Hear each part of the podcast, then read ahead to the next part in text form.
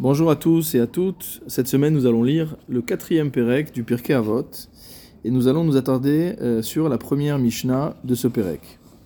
Cette Mishnah commence par les mots suivants Benzoma Omer, Ezeu Chacham Alomed Mikol Adam. Benzoma enseigne que celui qui est le véritable sage, c'est celui qui est en capacité d'apprendre de tout homme. Chez comme c'est marqué dans les Teilim, Mikol Melamida Iskalti, qui est Votecha Sichali de tous ceux dont j'ai appris, euh, je me suis rendu plus savant, qui est de voter Chali, car tes ordonnances, tes mitzvot, sont mon sujet de discussion. Ezeo Gibor, qui est le véritable héros, le véritable homme fort, Hakovesh et Titzro, c'est celui qui, mot à mot, euh, conquiert son Yetzer, son penchant, chez Nehemar, comme c'est écrit dans le Sefer Michelet, Tov Erechapaim Gibor, celui qui est longanime, qui met du temps à se mettre en colère, et plus grand le Gibor, plus grand que le héros, ou Moshel Berucho est celui qui domine son état d'esprit, Miloched Ir est plus fort que celui qui conquiert une ville. Ezeu Ashir, qui est le véritable riche, Asamer Bechelko, celui qui est content de la part qu'il a reçue. Chez comme c'est écrit dans les Teilim, Yegia Kapecha Kitochel, Ashrecha Vetovlach, que lorsque tu mangeras de euh, la peine que tu as eu à gagner ta vie, kapecha avec la paume de tes mains, alors dans ce cas-là, ashrecha vetovlar, que tu sois heureux et ce sera bon pour toi. Ashrecha baolamazé, heureux sois-tu dans ce monde-ci, vetovlar leolamaba, et ce sera bon pour toi dans le monde futur. Dernier enseignement de la Mishnah, Ezeu Mechubad, qui est la personne honorable, Amchabed et Abiriot, c'est celui qui euh, respecte lui-même les créatures, chez Nehemar, ainsi qu'il est dit dans le Sefer Shmuel Aleph, Ki mechabedai achabed, ceux qui me respectent, je les respecterai, ou bozai yekalu, et ceux qui me méprisent seront à leur, à leur tour méprisés. Alors avant de rentrer dans l'explication euh, de la Mishnah, il y a un premier élément qui a suscité euh, l'interrogation de nos euh, maîtres. C'est le nom de, du Tana, qui est l'auteur de cette Mishnah, qui s'appelle Benzoma. Tous les autres Tanaïm que nous avons vus, à part les Zougot, euh, étaient des euh, rabbis quelque chose. Ils avaient un titre, ils avaient reçu une smicha. Et en fait, la question qui se pose, c'est de savoir pourquoi ce Benzoma est appelé non seulement uniquement par le nom de son père, et sans titre. C'est-à-dire qu'on ne sait pas quel est son prénom, et on ne sait pas s'il a un titre ou il n'a pas de titre. Il est juste appelé comme le fils de Zoma. Le Barthénora explique que c'est dû au fait, chez Erich Yamim, que c'est une personne qui a malheureusement vécu une vie trop courte, vélo nismar, et donc il n'a pas eu le temps de recevoir la smicha, de recevoir le titre de rabbi, qui était le titre donné à ceux qui recevaient la smicha en Eretz Israël. Hayukori Noto al-Shem Aviv, et du coup il était appelé simplement par le nom de son père.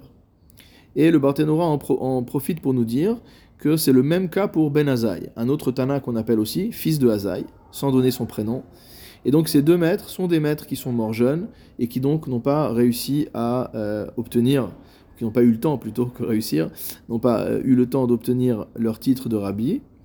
Et étonnamment, il nous précise Ushneem Shemam Shimon, que les deux avaient comme prénom Shimon. Donc euh, il s'agit de Shimon ben Zoma et Shimon ben Azai, mais étant donné qu'ils n'ont pas obtenu le titre de rabbi, on les appelle simplement comme étant les fils de leur père. La deuxième question que euh, les Chachamim se sont posées sur cette Mishnah, c'est de savoir pourquoi on a sélectionné ces quatre qualités. Donc on a parlé premièrement du Chacham, le sage. Deuxièmement, on a parlé du Gibor, de celui qui est fort. Troisièmement, on a parlé du riche. Et enfin, on a parlé de celui qui est honorable. Et donc nous voyons dans le Pirkei Avot, depuis le début euh, de la euh, Masechet, énormément de midot diverses et variées. Et tous les Chachamim se sont posé cette question, pourquoi avoir sélectionné spécifiquement ces quatre midot, ou quatre midot, en, déjà pourquoi avoir sélectionné quatre midot, et deuxièmement, pourquoi ces quatre midot Il y a toute une série de réponses euh, à cette question. D'après Rabbi Yaakov Chagiz, dans son commentaire Etzraim, il s'agit en fait de faire une correspondance entre euh, les enseignements de cette Mishnah et les quatre principales catégories de gens qui existent. C'est une sorte de répartition sociologique euh, du peuple juif. La première catégorie, nous dit euh, Rabbi Yaakov Ragiz, ce sont les gens qui sont attirés par la chorma. Pour faire simple, on va dire les gens de savoir. C'est la première catégorie, et donc c'est pour ça qu'on parle en premier de Chacham, qui est le vrai Chacham? La deuxième catégorie, ce sont Anshechail, ce sont les combattants, ce sont les soldats, les militaires. Et donc pour ça qu'on a parlé de Gvura en deuxième. La troisième catégorie, ce sont les euh, Baale Umaniyot, Socharim, Vetagarim. Les gens qui sont les commerçants, qui font du business. Alors pour ces gens-là, on va parler de richesse. Et la dernière catégorie de personnes, ce sont les personnes qui sont uniquement attirées par le kavod, par les honneurs. Donc on voit dans, cette, euh, on voit dans cette, euh, ce commentaire de Rabbi Yaakov une répartition finalement des différents types d'individus en fonction de leurs inclinations. Si elles sont plutôt spirituelles, intellectuelles, si elles sont plutôt politiques, commerciales, ou encore la dernière catégorie qui est probablement la catégorie euh, la plus basse, c'est-à-dire des gens qui sont uniquement en train de chercher les honneurs, les plaisirs, etc. Et donc le Tana, en euh, donnant ces quatre enseignements dans la Mishnah, vient finalement aider chacune de ces catégories à se mettre face à son véritable défi et finalement à prendre du recul par rapport à ce qui constitue l'objectif principal de sa vie. Rabbi Avram Azoulay, dans son commentaire à Ava Bata Anugim, euh, nous donne une interprétation plus spirituelle nous savons tous que Rabbi Avram Azula était un, grand Mekoubal, en plus d'être l'ancêtre du euh, Gaon Arafrida. Et il nous dit que finalement, ces quatre catégories correspondent aux différents niveaux de l'âme. Le premier niveau, c'est le niveau de Nefesh Amaskelet, l'âme intellective, l'âme spirituelle. Euh, cette âme-là, on va lui parler en dissertant sur qu'est-ce qu'un Chacham. Le deuxième niveau d'âme, c'est la Nefesh Achiyunit, c'est l'âme vitale, celle qui permet euh, à l'homme, comme les autres animaux, de se maintenir en vie et de perdurer. Et donc par rapport à cette âme-là, on va parler de Gvura. La troisième âme, c'est ce qu'on appelle Nefesh Atsomachat, c'est-à-dire l'âme végétative, qui fait que l'homme est un être vivant au sens le, euh, le plus basique du terme. Et donc, par rapport à cette âme-là, on va parler de la chiroute, on va parler de la richesse. La dernière catégorie, c'est-à-dire celle qui correspond au kavod, et pour Rabbi Avraham Azoulay, la conséquence des trois premières. C'est-à-dire quelqu'un qui est déjà chalem, qui est déjà intègre, avec non seulement la sagesse, mais aussi la force, et enfin la richesse, alors il va devoir faire euh, face au défi du kavod. Et donc plutôt que simplement recevoir le kavod des autres, son défi à lui va être d'être mechabed et tabiriot, d'honorer lui-même les autres êtres humains. Une troisième interprétation est donnée par Rabbi Shmuel Ben Zaken de Fez dans son commentaire Geffen Poria. D'après lui, ces quatre dimensions qui sont évoquées par Ben Zoma dans la Mishnah sont en rapport avec les euh, quatre éléments de base, les quatre yesodot, à partir duquel l'homme a été créé. Une idée classique qui se trouve dans la philosophie antique, mais également dans euh, les paroles des Rishonim. Et que par rapport à ces quatre euh, éléments principaux, à savoir le feu, l'air, l'eau, la terre, par rapport à ces euh, quatre éléments, il y a des midotes. Donc ça, c'est quelque chose qu'on retrouve dans, beaucoup de sfarim, y compris dans des sfarim de Kabbalah, de Chassidut, comme quoi les midotes sont en rapport avec les quatre éléments. Et donc ici, euh, le Tana vient nous expliquer comment être vertueux par rapport à chacune de ces quatre dimensions. Après cette introduction, nous pouvons commencer à étudier chacune des euh, quatre midot. La première mida, donc, qui est évoquée par Ben Zoma, est de dire Ezeu Chacham, qui est le sage, Halomed Mikol Adam. C'est celui qui est capable d'apprendre de toute personne. On ne comprend pas vraiment quelle est cette question de qui est le sage. Qu'est-ce que signifie cette question? De manière assez étonnante, le Barthénora nous dit que lorsque la Mishnah demande qui est le sage, la véritable question, la signification de cette question est qui est le sage qui peut mot à mot se réjouir, s'enorgueillir, entre guillemets, de sa chorma. Le Tosfot Yom Tov, évidemment, euh, réagit violemment aux commentaires du Barthénora en rappelant euh, un pasouk du prophète Irmiya, chacham bechormato, que le sage ne peut pas, ne doit pas s'enorgueillir, se réjouir de sa sagesse, gibor bigvurato. De la même manière, le gibor, l'homme fort, ne doit pas s'enorgueillir, se réjouir de sa force. Ashir beoshro. Et de même manière, celui qui est riche ne doit pas se louer de par sa richesse. Déjà, en nous rapportant ce pasouk, nous comprenons que probablement euh, la construction de la Mishnah telle que l'a évoqué Benzoma est, euh, on va dire, en miroir par rapport à la structure de ce pasouk. Puisque nous avons ici également le Chacham, le Gibor et le Hashir, ces trois dimensions, et elles sont dans le même ordre que dans la Mishnah.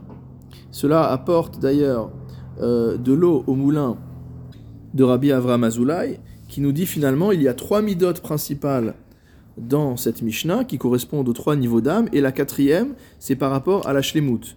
Donc de la même manière qu'on ne parle pas de Kavod dans ce pasouk. Donc pour revenir à la question, à la Kushia qui est posée par le Tosfot Yom Tov, il nous dit comment le Barthénora peut nous dire que la question de la Mishnah est de savoir euh, qui est le sage qui peut, mot à euh, euh, se, louer lui-même de sa sagesse, et ça c'est en contradiction totale avec ce que nous dit le prophète Yirmiya. Comment finit le pasouk du prophète Yirmiya Qui imbezot, la seule chose dont on peut s'enorgueillir, entre guillemets, ithalel amithalel, haskel veyadoa oti, c'est de me comprendre et de me connaître, moi Dieu. Venir eli delokashia. Et donc grâce à cela, le Tosfot Yom Tov nous dit qu'on peut résoudre le problème apparent que posait le commentaire du Barthénora. Quel est le sens donc de la Mishnah? Quelle est l'intention du Tana? Il nous dit qu'en fait, im askel ou la. Cette dernière phrase, me connaître, me comprendre, c'est-à-dire avoir la, connexion euh, intellective et spirituelle avec le divin, d'après la lecture ici du Tosfot Yom Tov, c'est ça dont le Navi nous dit qu'il est permis de s'enorgueillir, entre guillemets. Lorsque le Navi nous dit Alital chacham que le sage ne doit pas se réjouir de sa sagesse, qui imbezot, sauf dans une sagesse qui est la sagesse de savoir askel ve'odaoti, de me connaître. De la même manière, le gibor, l'homme fort, le héros, ne peut pas se réjouir de sa grandeur, de sa force, sauf si sa grandeur et sa force résident dans la connaissance divine. La même manière pour la richesse. Celui qui est riche ne peut pas se enorgueillir de sa richesse, sauf si sa richesse est issue de sa connaissance d'Akadosh Baruchu, de sa connexion au divin.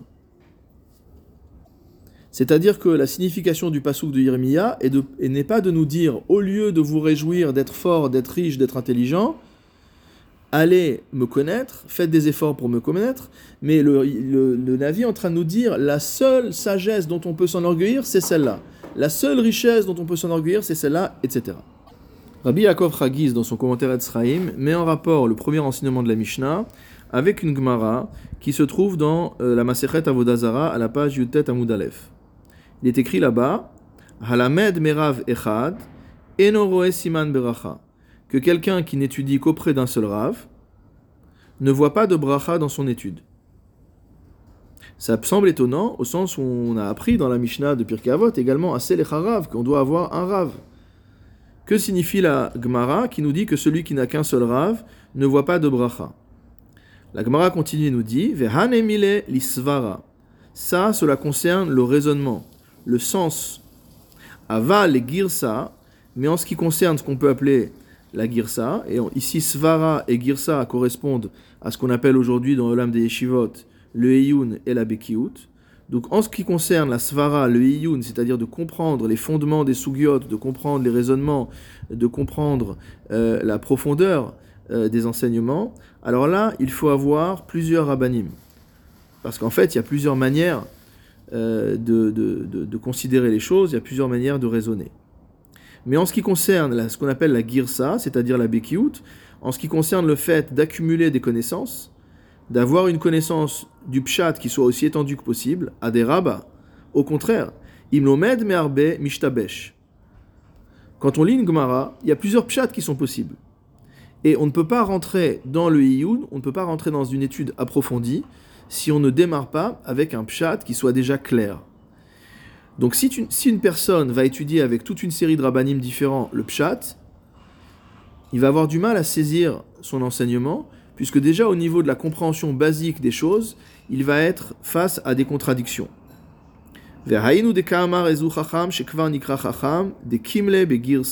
C'est pourquoi on nous dit Ezeu Chacham qui est le sage, parce qu'on parle déjà de quelqu'un qui est déjà sage, c'est-à-dire qui maîtrise déjà la Bekiout, qui maîtrise déjà la connaissance euh, basique des choses.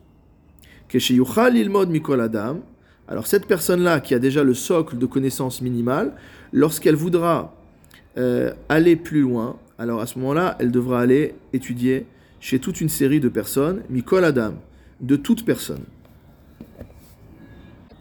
Et magnifiquement, Rabbi Yaakov Ragiz voit une preuve à son interprétation dans le passou qui est rapporté par Benzoma, à savoir le passou de David Ameller, qui nous dit Mikol Melameda Eskalti, de tous mes enseignants, j'ai, euh, je suis devenu encore plus intelligent. Mishum kvar sichali, parce que tes, enseignements, tes, tes, mitzvot, sont déjà pour moi une sicha, c'est-à-dire quelque chose de, de, fluide, une discussion fluide. Ça veut dire que David Ameller est en train de nous enseigner qu'il n'a pu apprendre de tous ses maîtres que parce qu'à la base, il est parti déjà avec un socle solide qui s'appelait Edvotecha Sichali, c'est-à-dire une maîtrise, entre guillemets, de ce qu'on appelle aujourd'hui la Bekiyut. Dans un des commentaires du Pirkei Avot, euh, qui a été écrit par le Rav Frida, à savoir le Kikar la Aden, de manière anecdotique, il nous dit que euh, il a euh, donné une explication dans son Sefer Chasde Avot, donc encore un autre commentaire du Pirkei Avot, qu'il a écrit lui-même, qui en fait rappelle exactement l'idée que nous venons de voir chez Rabbi Yaakov Chagiz, et il nous dit Ata baleyadi sefer etzraim la Rav Mari et aujourd'hui est arrivé entre mes mains le sefer de Rabbi Yaakov Chagiz, et je vois qu'il a expliqué comme moi, donc ils ont eu tous les deux la même intuition, la même compréhension de la Mishnah. Rabbi David Pardo, dans son commentaire Shoshanim les David, euh, rapproche cela d'un enseignement de nos maîtres selon lesquels il y a une différence entre la dimension de Chacham et la dimension de Navon. Ces deux termes, Chacham et Navon, désignent une forme de sagesse. Et donc Rabbi David Pardo nous dit que le Chacham désigne celui qui est Baki Begirsa, celui qui est compétent, qui a une connaissance de la Girsa, c'est-à-dire de la lecture au sens de la compréhension pshatique de la Bekiout. D'ailleurs, jusqu'à aujourd'hui, dans les Yeshivot Rabad, ce qui s'appelle Bekiut dans les Shivot lituaniennes s'appelle toujours Girsa. Donc c'est le terme originel qu'on voit euh, chez ces maîtres très anciens sur la euh, compréhension du Pshat des Gmarot. Et le Navon, Hamevin Misvara. Navon, c'est celui qui comprend dans les Svarot, c'est-à-dire qui comprend les raisonnements en profondeur, la motivation des enseignements. Et Rabbi David Pardo fait exactement la même remarque que Rabbi Yaakov Ragiz dans le Etzraïm, à savoir que si on l'appelle Chacham déjà, c'est qu'il a déjà maîtrisé cette dimension de Bekiout.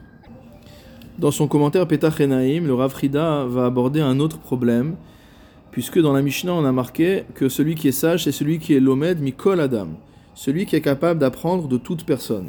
Et là on a une marloquette bien connue, à savoir est-ce que vraiment on peut étudier auprès de n'importe qui? Est-ce que le fait de vouloir acquérir du savoir en Torah justifie d'aller étudier chez des gens qui probablement euh, ne seraient pas convenables comme maîtres?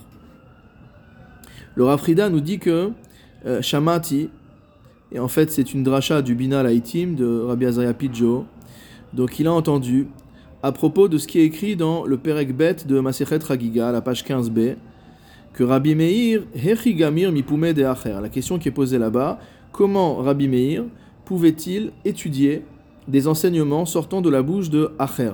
Acher, c'est euh, Elisha ben Avouya, un maître qui, a, euh, qui est devenu hérétique à un moment de sa vie, euh, jusqu'à jusqu'à sa mort. Et ce Acher était un grand Talmid Racham. Et donc on voit dans la Gemara que Rabbi Meir continuait à étudier avec lui, malgré le fait que Acher était déjà devenu un hérétique. Et la réponse qui est donnée là-bas, Umshane, des gadol levarer hatov tov velizrok hashar shari. On voit là-bas que seul Rabbi Meir était en mesure de pouvoir étudier auprès de Acher, car il était tellement grand qu'il avait la capacité à euh, faire la différence entre ce qu'il y avait de bon à apprendre chez Acher et ce qu'il fallait rejeter. C'est-à-dire qu'à sa dimension, il n'y avait pas de danger à étudier avec Acher. Et donc finalement, le Rav euh, de manière vraiment exceptionnelle, retourne l'enseignement de la Mishnah et nous dit qui est le Chacham? C'est celui qui est capable d'apprendre de tout homme, c'est-à-dire celui qui est quelque part au niveau de Rabbi Meir, et il peut aller apprendre même chez quelqu'un qui n'est pas un tzaddik, parce qu'il saura faire la différence entre le bon et le mauvais. Si tu vois donc une personne qui sait apprendre même d'une personne mauvaise, parce qu'elle sait faire la différence entre le bien et le mal, entre ce qui est à retenir et ce qui est à ne pas retenir, alors ça c'est un signe de chorma. Le Rafrida continue avec une idée magnifique et il nous dit la chose suivante c'est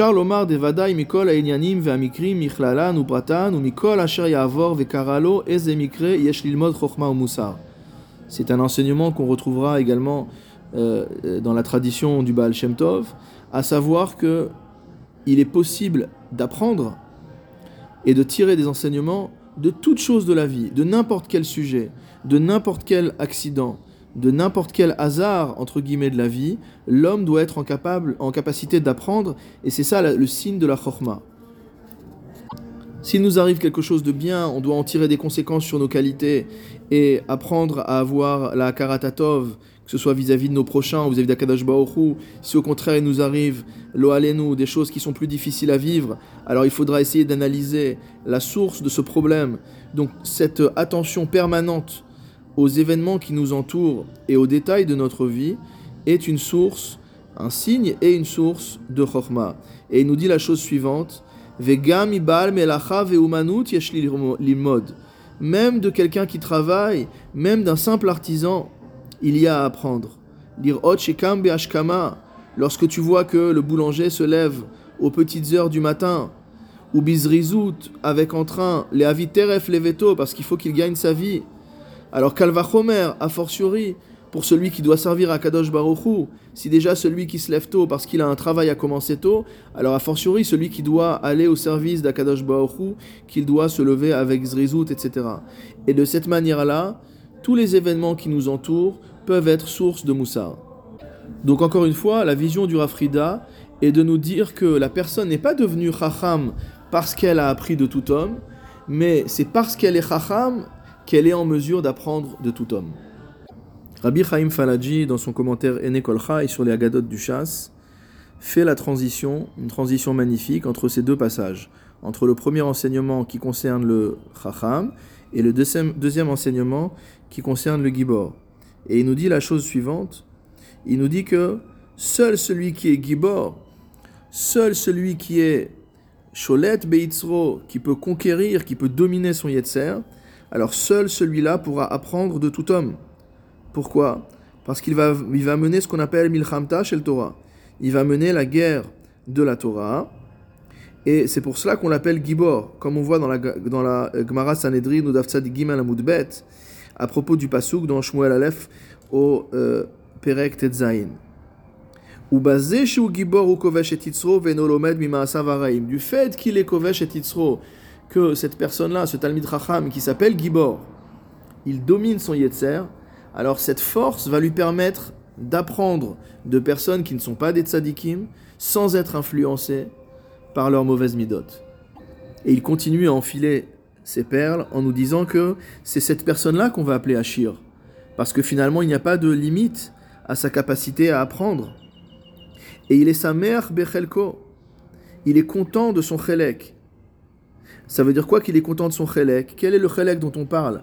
Comme dans la métaphore qui avait été évoquée là-bas dans la Gemara à propos de Rabbi Meir et de, et de Acher, c'est qu'il a mangé l'intérieur du fruit et il a jeté l'écorce.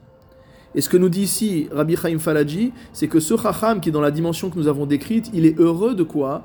Il est heureux de son chélek. C'est-à-dire qu'il est heureux d'avoir pris uniquement la, la partie de l'enseignement qu'il fallait retenir et d'avoir rejeté toutes les scories. Forcément, cela est basé sur une mida de Hanava, sur une qualité d'humilité, puisque on parle ici d'une personne qui est grande en Torah, qui est grande dans son comportement moral et qui malgré tout, entre guillemets, baisse la tête pour aller écouter des enseignements de personnes qui ne sont pas dans la shlimut, qui ne sont pas dans la perfection morale, qui ne sont pas forcément également au même niveau de Torah, mais chez qui il peut apprendre des choses. Et donc il arrive à, cette, à ce niveau-là grâce à l'ensemble de ces kochot à nefesh, de ces forces spirituelles qu'il a été capable de rassembler. C'est d'ailleurs ce que nous dit le Barthénora en commentant les autres midot, euh, celle de Gvura, celle de richesse, euh, celle de Kavod, qu'on parle ici de gens qui ont acquis les choses par l'effort.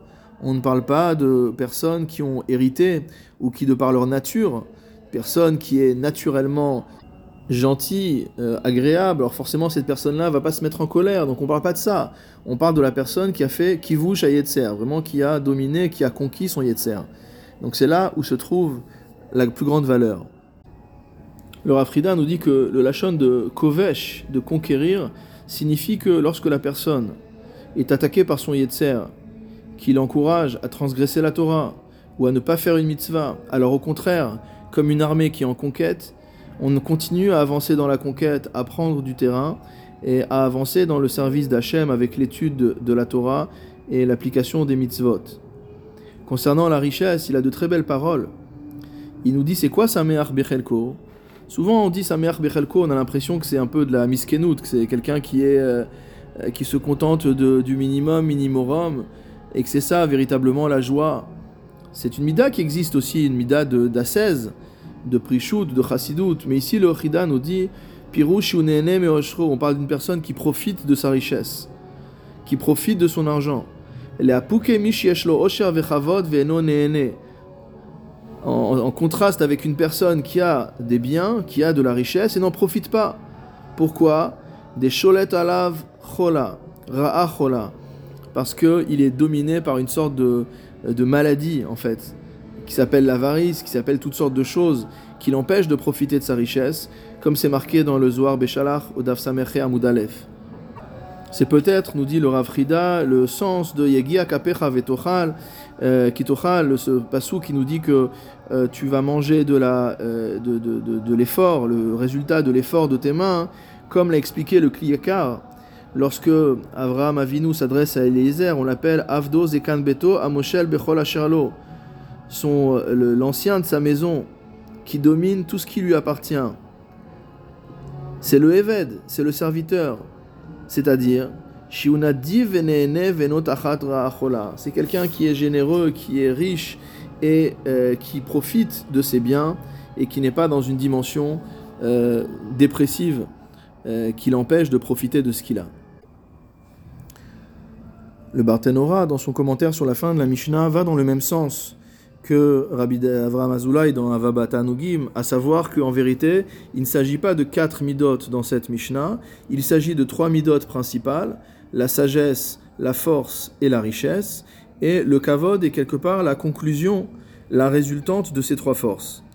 Comme le dit le Barthénora, donc dans ces mots, les fiches varim tovim halalu el, parce que ces trois choses qui ont été évoquées au-dessus, Shem achokma ve'akvura ve'osher, qui sont la sagesse, la force et la richesse, c'est évident que par essence, une telle personne qui réunit ces trois qualités va être honorée non seulement par Akadosh Baoru, mais aussi devrait être honorée par les hommes. Et nous dit le Barthénora,